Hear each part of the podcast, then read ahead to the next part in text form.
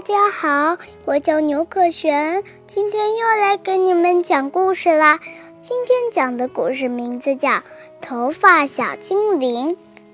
从前有一个小女孩叫罗娜，她的头发里曾经有很多小精灵，他们都住在头发城市里，里面呢是黑色的。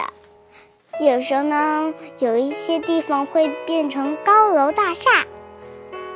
可是，可是，罗娜最讨厌洗头了。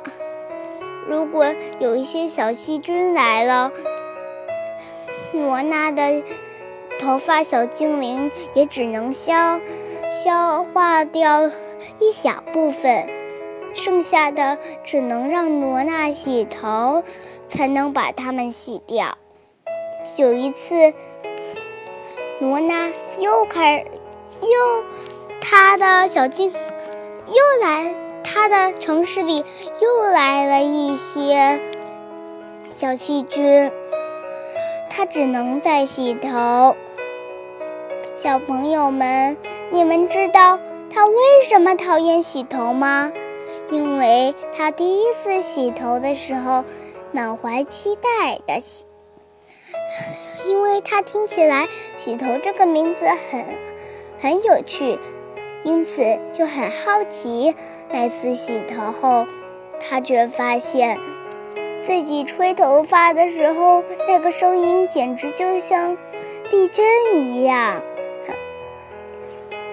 轰隆轰隆。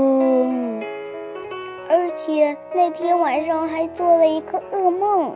所以这回他很讨厌那洗头，因此他就躺在一个很秘密的地方。